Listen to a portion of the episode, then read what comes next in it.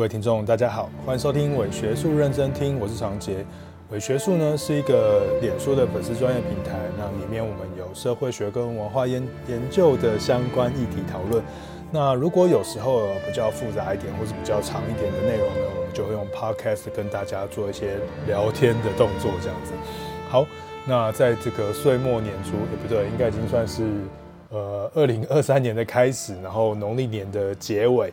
呃，想要跟大家聊一个最近还蛮红的一部影集，那这部影集呢叫做《经济之国的闯关者》第二季。好，那相信大家就是 在这个过年快要过年的时候，应该都有追这部剧这部剧吧？那这部剧呢，好像在蛮蛮多捷运站都有一些广告，像是西门町捷运站啊，或者是台北车站啊，或者是呃市府站等等。那这些站的广告里面都会有非常大的看板，跟这些角色人物的角色，那有这个游戏的形式，还有那个太空那个呃航空船，然后以及呢一些非常重要的经典名句。那比如说呢，像是他会告诉你说，呃，活着不只是为了维持生命，或者是这样的游戏你敢玩吗？我想这几个呃很重要的台词，可能都是哦，应该都是《经济之国的闯关者》里面。非常非常重要的核心精神。那《经济之国的闯关者》这样的作品呢，嗯，算是在日本或全球的作品当中，算是一种嗯叫做大逃杀类型的一种文本。那我们今天呢，就在岁，为什么要在这个时候讲这个？就在岁末年初的时候呢，透过这种大逃杀的讨论，好，然后来让我们回顾一下，就是在这一两年，我们是不是过得很辛苦，或是过得很累？好，好像每年的主题都是这个。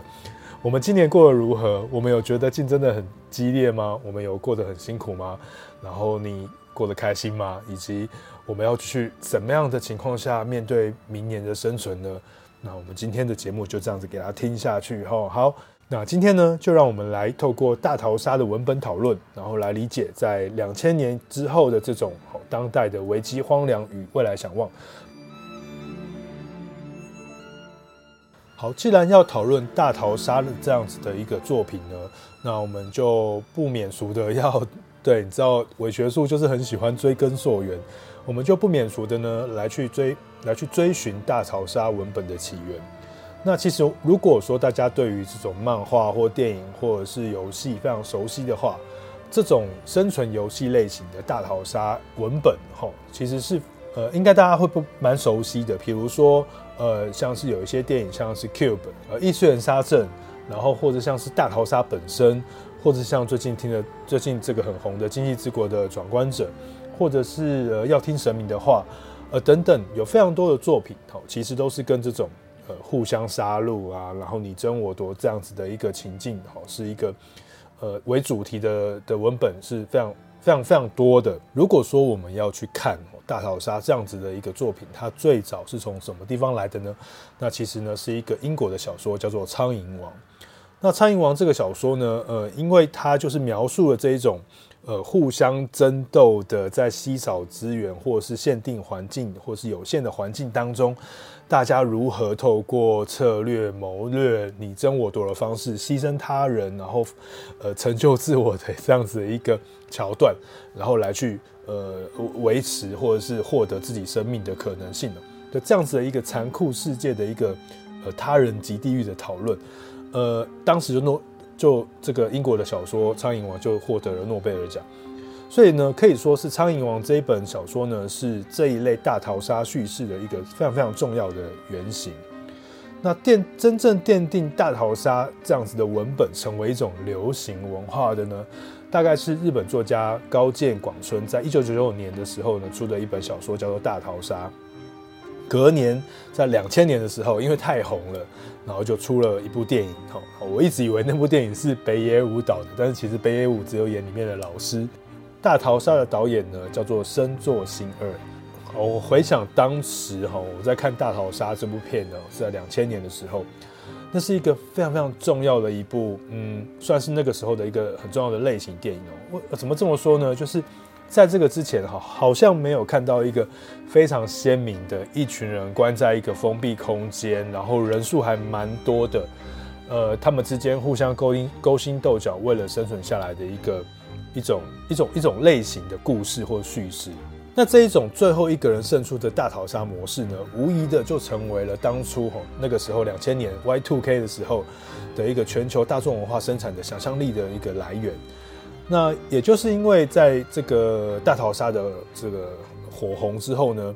呃，两千年之后就有非常多的大众文本、文化文本，呃，或多或少的或是呃变形的方式，以大逃杀这样子的叙事作为一个延伸。那我想在欧美或西方世界哦，影响这个被大逃杀的系列故事影响最深刻的哦，大家可能最有印象的，应该是一个系列电影叫做《饥饿游戏》。呃，我我自己只有看过一集啦，我是没有看过它的系列。那不过从表面上来看哦，这部片的成功吼，呃，看起来好像它就是因为它是一个好莱坞电影。但是你仔细的去想想看，其实这个商业片其实也是充满着一种对社会现实的批评跟讽刺。我们可以看到《饥饿游戏》其实它有点像是呃跟大逃杀致敬，好，也没有到致敬，跟大逃杀极为类似。呃，它是用一种反面乌托邦或敌托邦的方式来去呈现呃这个世界观，也就是呢，这个世界里面呢是呃有一个很严谨的秩序，而这个秩序呢是必须要透过互相的杀戮跟竞争，你才能够存活下来。那于是呢，在这样子的一个设定下，我们就可以发现，在饥饿游戏里面呢，有非常多的关于阶级批判、阶级的批判，好，以及阶级的凝视，甚至我们可以看到，在这个电影当中。呃，有钱阶级或者是贵权贵阶级，可以透过呃新媒体或是手机或是屏幕的观看的技术，来去观看这些淘沙哦，观看这些互相竞争竞争的奇观。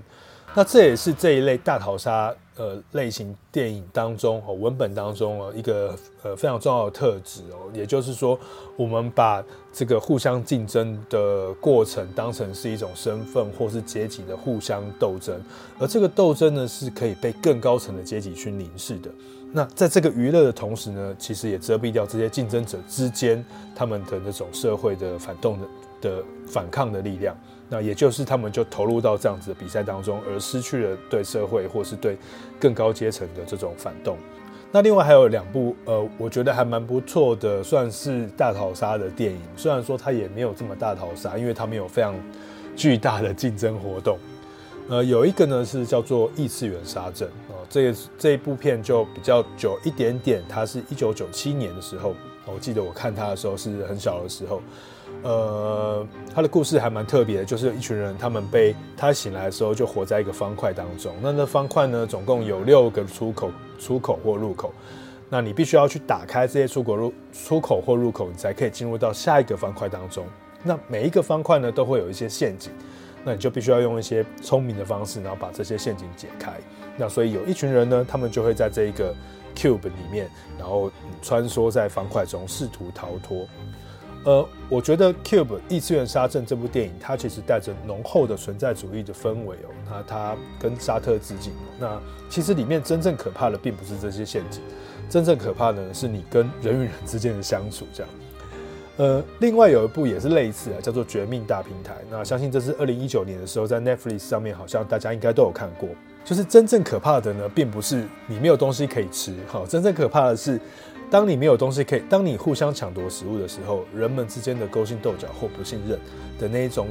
恐怖的邪恶之感，那才是真正让人堕入深渊的呃因因素啊。这样，所以呢，我想在这个西方世界里面哦，这种大逃杀模式的文本，呃，已经拍了蛮多的，而且有它自己的嗯脉络存在。那我觉得有很多部分其实是依循着这个存在主义的讨论，然后来做一些发想。不过呢，如果说到我自己的话，我自己比较喜欢的呢，几乎都是日本的大逃杀电影。比如说呢，大逃杀本身，然后恶之教典，然后要听神明的话，或者是呃呃杀戮游戏，呃或者是呃等等等等，然后有一一系列的类似像这样子的呃动漫，或者是呃漫画，或者是呃这个影集，或者是电影。那大家会不会思考一件事情，就是那为什么在日本的社会当中，他们会在两千年左右的时候出现了这么如此大量的大逃杀的这这个系列的文本？好，于是呢，呃，这就引起了我的蛮大的好奇哦，我呃我就去开始做了一些研究，花了大概两三个礼拜的时间，看了几本书跟几篇论文，呃，慢慢的把这个淘沙的类型的脉络梳理出来。接下来部分呢，我们就来谈谈这件事情。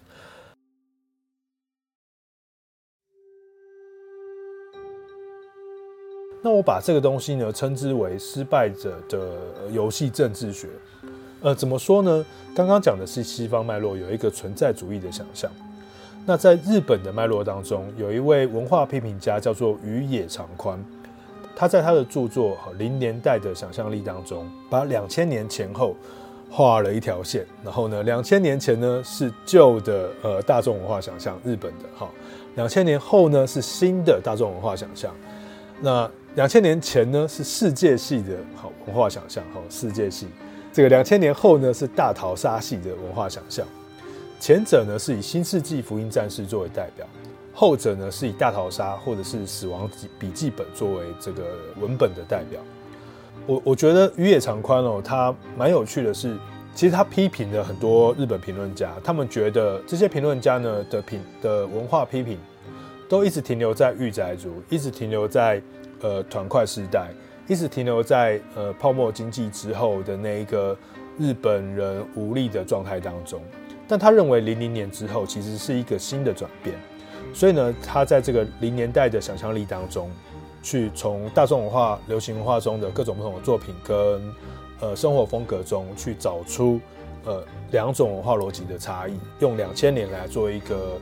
呃一个一个一个分隔线。那我们先从呃前面这个两千年前的这个世界系叙事、世界系的文本开始，呃，比如说新世纪福音战士。那其实，在两千年前哦，就是九零年代到两千年之间这个十年，呃呃，在整个日本的大众流行文化，或者是整个日本的文化氛围当中，而，他试图去回应的是日本在九零年代的时候的所面临的经济萧条，以及九五年代哦，在一九九五年的时候所发生的这个东京地铁的沙林毒气事件哦，也就是奥姆真理教的这个事件对社会的冲击。呃，经济萧条跟奥姆真理教对社会的冲击，充分的表现出整个社会对于整体发展的缺乏信任。那前者呢，在经济萧条的面向，它呈现的是一个，呃，我们以前都觉得日本有一个经济成长的神话，那个神话破灭了，而且这个破灭它常态化。也就是我们花了十年的时间，哈，日本人花了十年的时间承认了经济泡沫这件事情，并且它深刻的渗透到了每一个人的生活当中。呃，以前在八零年代、七零年代的时候，呃，大部分的年轻人或大部分的人会相信，呃，我只要努力就会富裕的这样子的社会，已经不复见哦。我们陷入到一种即使努力也无法富裕的境况当中。那后面这个沙林毒气事件呢，是另外一种社会境况。这个社会境况呢，是告诉人们，好，告诉我们说，诶，其实我们的社会无法给予我们真正的意义跟价值。我们在这样子的泡沫经济中失去了我们所要追寻的目标，所以我们开始相信一些奇怪的宗教。我们期待在现世就可以获得永生，我们期待作为一用一些作为就可以让呃我的人生过得更好。于是这种。活着实在太难的情绪，或者是我希望有一个来世可以得到我想要得到的东西的这样子的情绪，爆发成了这种标志性的恐怖事件。呃，相信这个经济萧条跟沙林毒气的恐怖事件的社会冲击呢，是呃世界戏叙事当中一个非常非常重要的文化逻辑。也就是说呢，在这个九零年代到两千年之间的年轻人们，呃，因为他们觉得实在是。无力了，就没有力气面对这个社会，所以呢，他们透过呃很多消极的方式来去呃面临他们所面临的困境。那用台湾的话来讲，它叫做厌世主义。那我以前有提过厌世主义，那的确，我觉得我的厌世主义的这个讨论呢，它大部分的脉络来源可能是来自于这个九零年代到两千年初期的一个文化氛围。对于这个宇野长宽而言哦，他在零世代的想象力当中，他就觉得说，嗯呃，如果九零年代后半期哦是一个这个日本史上哦，对于这个自我实现非常自低下、自我实现的想法非常低下的时代，大部分人都不再将自己能够做什么，好把它跟自己的自我认认同连接在一起，反而将呃我不要做什么，或者是我不能做什么，哦连接到自己的身份认同当中。呃，大家还记得之前有提过一个，呃，我有提过一个社会家、社会学家叫做山田昌宏，哦，他有写过一本叫做《主呃失控的主体社会》。在失控的主体社会当中呢，大量的运用讨论的御宅族跟不婚族跟嗯种种的这些简居族哈的这些呃的的人们的的生活情况。那它反映的是呃，因为前面世代前面的这些。父母的世代，他们的生活过得太、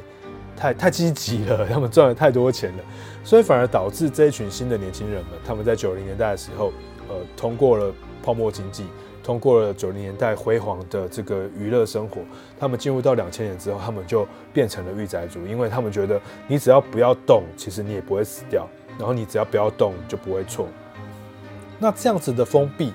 或是不要动就不会错的心态呢，其实充分的。反映到一个非常重要的呃电视动画《新世纪福音战士》当中哦，呃，定真寺大家呃大家应该有看吧？定真寺在这个呃呃动画里面呢，或漫画里面，他一开始呢是拒绝驾驶福音战士的，而他透过呃封闭自我的内心哦，不去追求社会性的自我实现，来去来去承认自己自我这种不追求自我实现的形象的存在，也就是。我承认我不行，所以我就不会受伤，我也不需要去面对挑战，我只要面对我的内心就好。这个是九零年代的文化形态非常重要的一个特征哦。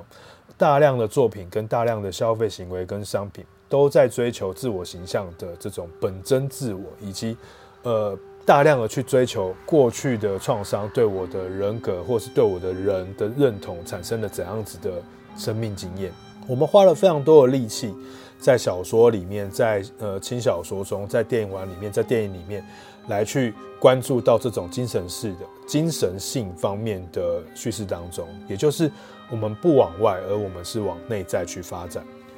那这种往内在发展的消极的想象呢，呃，主导了九零年、九零年代到两千年之间的所有的流行文化。在两千年之后呢，就是进入了二十一世纪初。那在这个二十一世纪初呢，啊，所有的人们、年轻人们，在面对这个经泡沫经济泡沫后的这个成品不况的这种情况情况下，呃，开始对新自由主义的这个结构性哦有所反思，或者是开始接受了新自由主义的这个结构性的状态。那于是有非常多的文本显示出，呃，年轻人们或者是剧中的角色们，他们都会呈现出一个。呃，国家管理失败，或是国家管理失灵的一个新新自由主义失控的的的社会情况，大家会有一个心态是，再这样下去呢，就会被杀掉吧？这样子的残酷的新的市场机制，呃，在年轻人们的生活中挥之不去，所以呢，所有的年轻人无法像之前的御宅族一样，像上一代的那个呃世界系的御宅族一样。可以无忧无虑的躺在床上，看着漫画，打着电动，当一个御宅族，好，当一个简居族，当一个不婚族，他就可以过过完他的一生。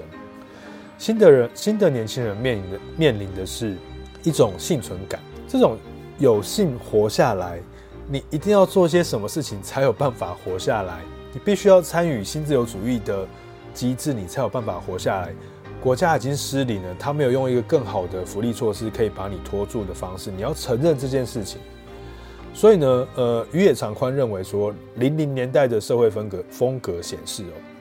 呃，在社会中的这些失败者，完全是因为自己所做的选择做错了啊，完全也是因为自己，呃，他们也会觉得这样子的失败或这样子的幸存感或这样子侥幸活下来的状的状态，是每一个人自己的责任，呃。如果从经济之国的讨论当中，或是从大逃杀的讨论当中，你就可以很明显的发现，呃，这种幸存感的氛围哦，跟游戏紧紧相关。也就是说，这个游戏是你自己要参加的，那你为了要参加，所以你就做了决定，你做了决定，你就要自己负责。那你投入到游戏当中，你就必须要继续把它坚持玩下去，你没有不参加的这个选项了。好，只要生活在这个资本主义经济跟法律体系所组成的世呃新自由主义的世界当中，哦，我们在出生的一瞬间呢，就已经决定了我们在这个游戏当中了。从这一个游戏的时刻开始，社会中那些不会为你做任何事的存在，逐渐被合理化。那在这样子没有人会帮你做些什么事的这种前提呢？前前提下呢，呃，所有的故事或所有的文本都会告诉你说，呃，如何生存。呃，身为一个人，身为一个年轻人，身为一个在这个时代要战斗的年轻人，他如何要要要赢下去？好啊，就算你输了。你还是要不断的被迫无情的去参与这一场无尽的游戏，所以呢，在零零年代的文化逻辑当中，我们为了选择生存活下去，我们就必须要自己去思考我们自己要做什么事，我们要有独立的思考。那就算搞错了，就算会刺伤他人，就算会得罪朋友，就算呃这场赌博失败了，就算我的狂赌之冤呃有做错什么决策。那我也必须决断的去选择了自己承认我是有一种某一种立场，并且我参与了这一个游戏的过程。这个呢是零零年时代，也就是当代的年轻人们，在这个社会氛围当中所展现出来的一个非常重要的文文化氛围。那你可以思考一下，那同样都是面对上一代好的这个社会，你的爸爸妈妈。做得太好或做得不够好，他没有提供我们的生，没有提供我们好的生存意义，或是给我们太好的生活环境，让我们变得很废。在这样的情况下呢，呃，我们就可以发现有两种文化逻辑在当代日本的这个嗯文化的大众文化流行当中，一种呢就是九零年代的这种呃新以新新世纪福音战士作为核心的这种消极面对、封闭自我的心态。那另外一种呢，就是以大逃杀或者是呃这个死亡笔记本作为核心的这种接受现实、做出行动的参照。那所以呢，我在想说，其实两千年两千年后啊，大量的大逃杀文本的出现，那其实就跟这个宇野长宽所提出来的这样子的文化脉络，呃，它是有一个互相互补的动态关系哈。那是文本影响社会，或是社会影响文本。那这个当然有非常多的讨论可以去做持续的探讨。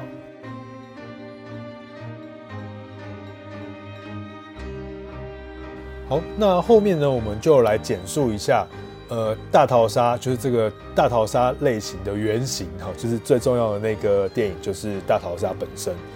那其实我相信大家应该有看过这部片啊，也就是简单来讲，就是北野武身为一个班导师，然后呢，他把一群学生带到一个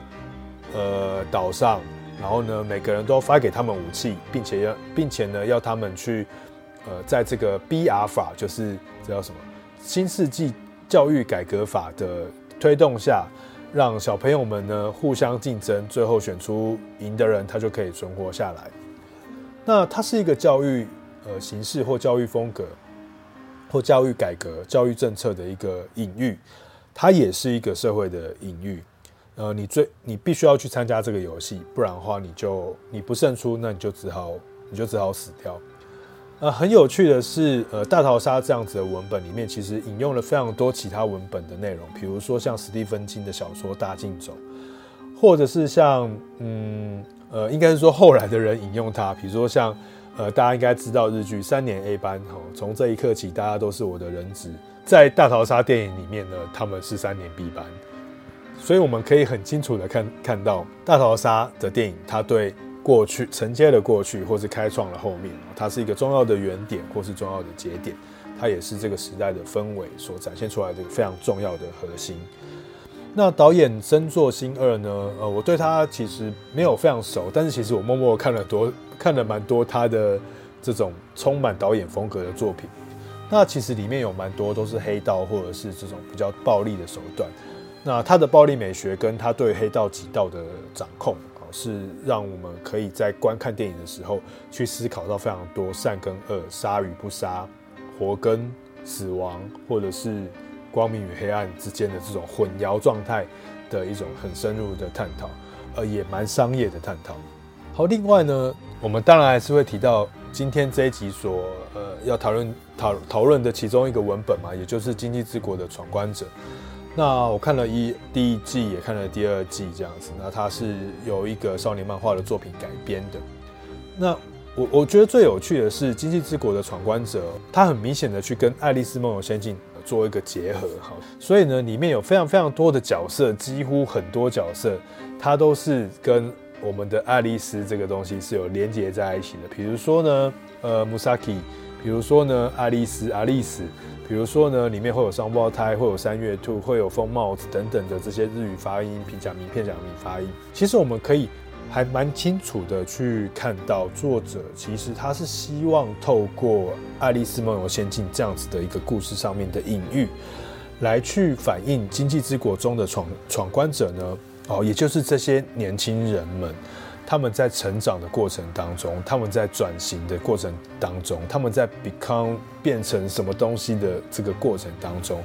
他们究竟遭遇到了怎样子的结构性的难题？究竟遭遇到了怎样子的困境或者是痛苦？而这个痛苦呢，就让他们被迫的去逃避到他们的这个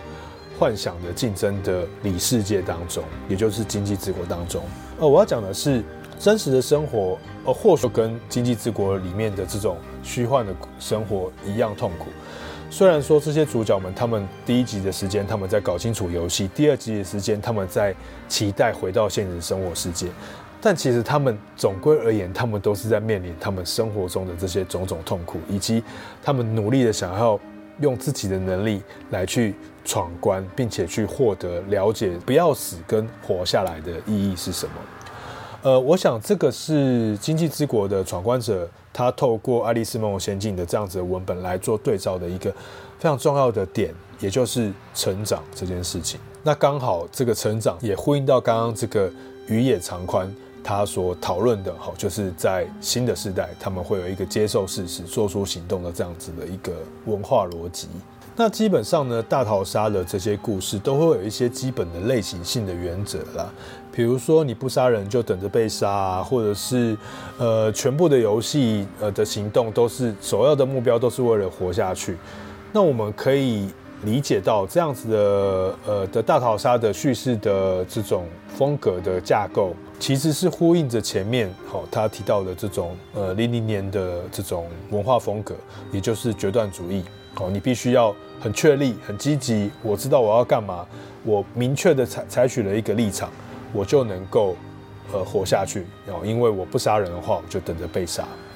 呃，这个在御宅族的时空当中，可能是没有这么明显的呈现哦。所以我们可以非常明显的看到，在大逃杀、在经济之国的闯关者、在杀入城市当中，都会有非常多的角色是那种性格很独立啊。啊，有点自我啊，甚至有点自私，啊，有点天才，然后还蛮积极的这种年轻人的角色，或是学生、高中生、国中生，呃，年轻人的这种这些角色，反而比较少看到中年人、老老年人哦。当然，杀戮都市里面有了，但是，呃，闯关者、经济之国跟大逃杀，呃，听神明的话，大部分都是以学生为一个核心。那为什么要以学生为核心呢？其实。我觉得蛮有趣的哦。有学者认为，有许多大逃杀的文本会以学生、学校、年轻人作为主要的角色哦，也就是这些竞争者。它是其实是具有一些全球化意义的处理哦。也就是说，在全球化的商业新自由主义的逻辑渗透到日本当中之后呢，以导致学校的教教学场域哦，教育的场域变成是一个监控的监控的场域、监控的机制，呃。当你当你的社会充满着新自由主义的竞争，呃，那我们的学校机制呢，我们的学校机构呢，就会去培养，试图培养出足以竞争的人类。好，所以这个东西是跟呃整个全球化的商业逻辑是相辅相成的。所以有学者就认为，在大逃杀或者是经济之国的闯关闯关者的文本里面，这些年轻学生的美好肉体、美的身体都被塑造成某一种。奇怪的身体，或是奇怪的身份，好，呃，这个学者他是用 queer，就是酷儿这件事情来来来做描绘，很很特别的，很可怕的，很残忍的是，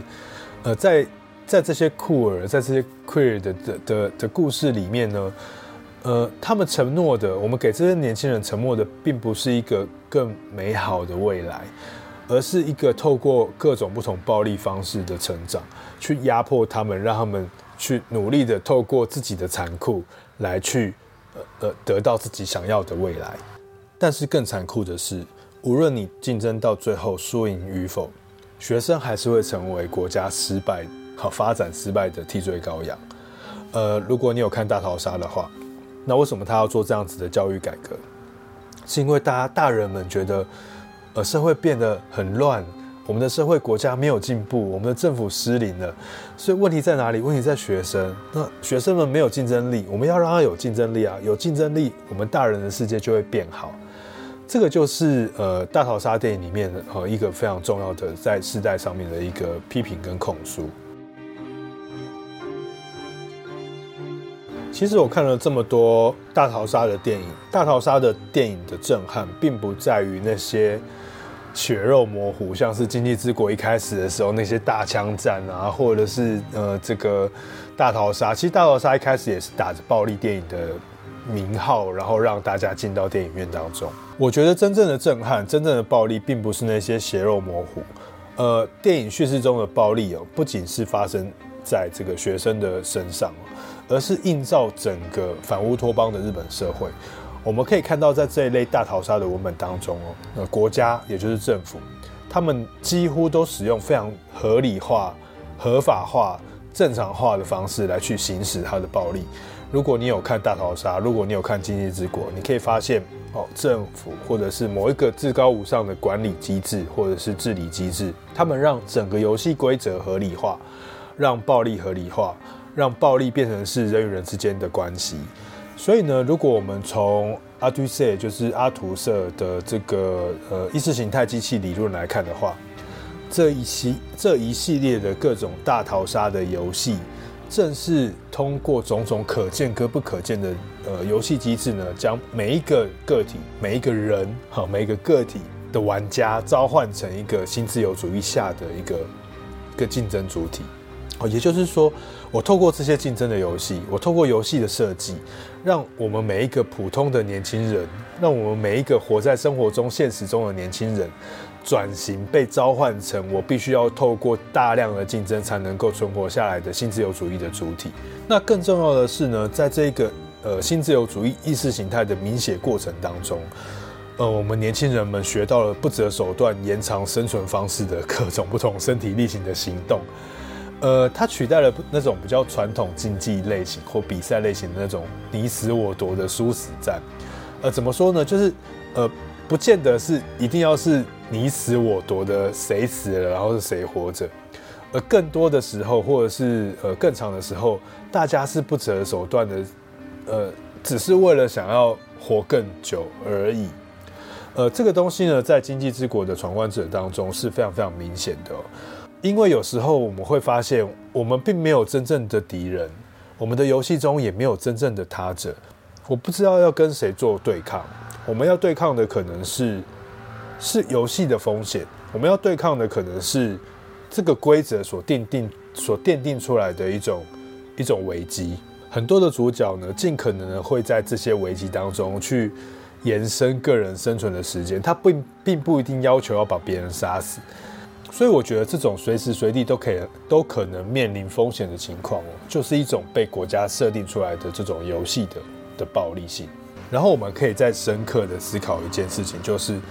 呃，这些国家或是全球 的企业使出的权力让这些暴力正常化后。他还把这些暴力的正常化化作了一种全球性的，或者是全球性全球性的奇观。我们这些人们、竞争者们，自己在这个奇观当中活着。我们每天上演莫名的暴力，啊，这暴力当然不一定是真正的暴力，这暴力可能是承受风险，可能是要与别人竞争。但同时，我们也是充充满快感的去欣赏这些暴力。我们充满快感的去接受这些暴力在我们生活中所产生的各种刺激的竞争感，呃，这种刺激的竞争的快感呢，贯穿了我们在零零年之后的文化逻辑。哦，也就是说，比如说，呃，我们可以看到任何一个新自由主义的国家或者是社会，我们会有很多大量巨大的生存游戏，其实就是一个机制在里面。比如说证照主义，比如说升学主义，比如说全球的资讯军军备的竞赛。比如说，我自己在学校做的，我们一直要求要培养跨国人才，我们一直要要求要培养这种呃永续发展架构下的呃永续型人才，他要把人跟企业重新的密合出一个新新的合作关系啊。当然，这个东西是呃未来趋势，或者这个东西是我们现在正在一步一步的制度化之后，把。可以可见的所有的制度，可见的所有的竞争，可见的所有的人才都罗列出来，便于我们共同去面对未来的问题，或者是解决未来的问题。但这个的同时，其实也反映了一件事情，就是新自新自由主义的这种大量的竞争跟呃大量的比赛，还有大量的自我自我认同的表现跟追求，就在这一连串的游戏机制当中被深刻的展现成每一个人被召唤出来的样子。其实我认为呢，呃，主导大逃杀类型的这种文化逻辑哦，从前面这样子简单的看过来后，统整下来，就正如这个鱼眼长宽说的这种零年代的想象力。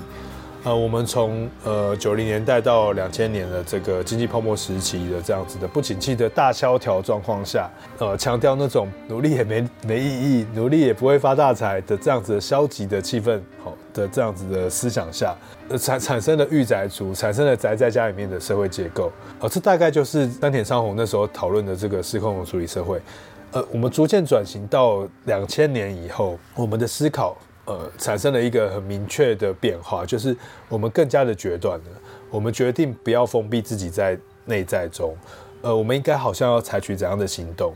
呃，我们应该要透过采取行动，让我们在世界上能够过得更好。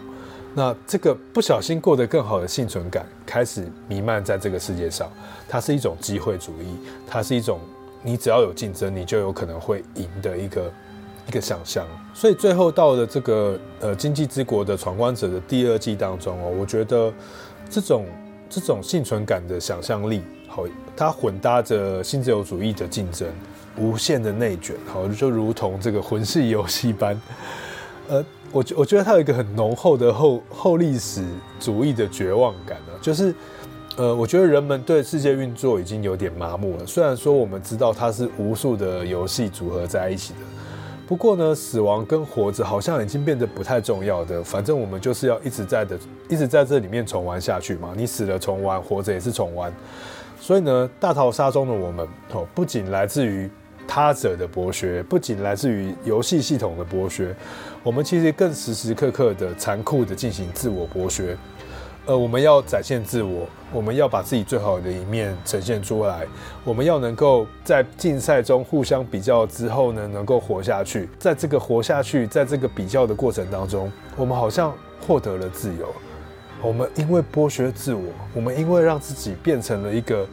更努力的人，而我们才可以感到自由。你不觉得很吊诡吗？就让我们回到一开始的那一句广告词：活着不只是为了维持生命。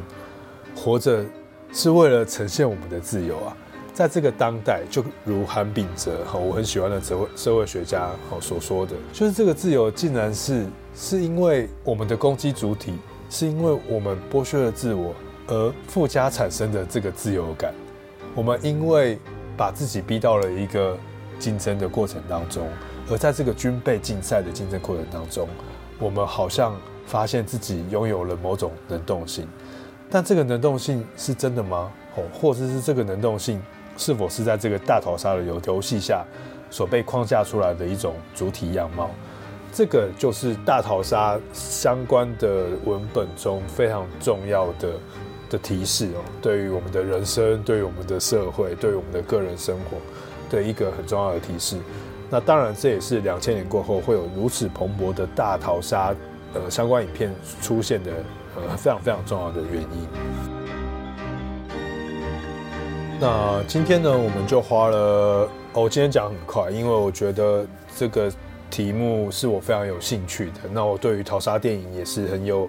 很有想法。那刚好最近也是看完了这个《经济之国》，所以我透过呃三十分钟的时间，呃非常快速的跟大家讨论了这个《经济之国》，讨论了大逃杀电影，讨论了其他几部呃西方跟日本的逃杀电影，然后并且呢透过。呃，论述的方式来去将呃整个日本文化分成了这个九零年代跟零零年代的文化想象，从御宅族呢到现在这种竞争者，好的不同的概念来去思考一下哦，在这样的不同的社会氛围当中，那在其中我们的人类主体哦究竟呃会长成什么样？那那我们面临怎样的困境？那我们是否觉得很累？那我们是否需要休息？这些东西都可以关联到我们之前讨论的韩炳哲的种种的一些论述当中。那今天的讨论就到这边。那希望大家如果有空的话，在过年的时候可以把这些淘沙电影全部都拿出来看看。那或许你有一些你的想法，也欢迎大家在不同的平台下面哦留言给我，然后让我知道你们的想法。那我有 IG，我有 Facebook，都是叫做伪学术。那如果有兴趣的话呢，就来跟我互动。那也希望大家可以加我的这个呃 KKBOX 啊，或者是 Apple Box 呃 Apple Podcast 啊，KKBOX 啊，或者是 Some On 的的订阅。那今天的伪学术认真听就到这边。那希望我们下一次可以聊过年的话题好了。好，那我再来准备一些跟过年相关的话题喽。今天的伪学术认真听就到这里喽，拜拜。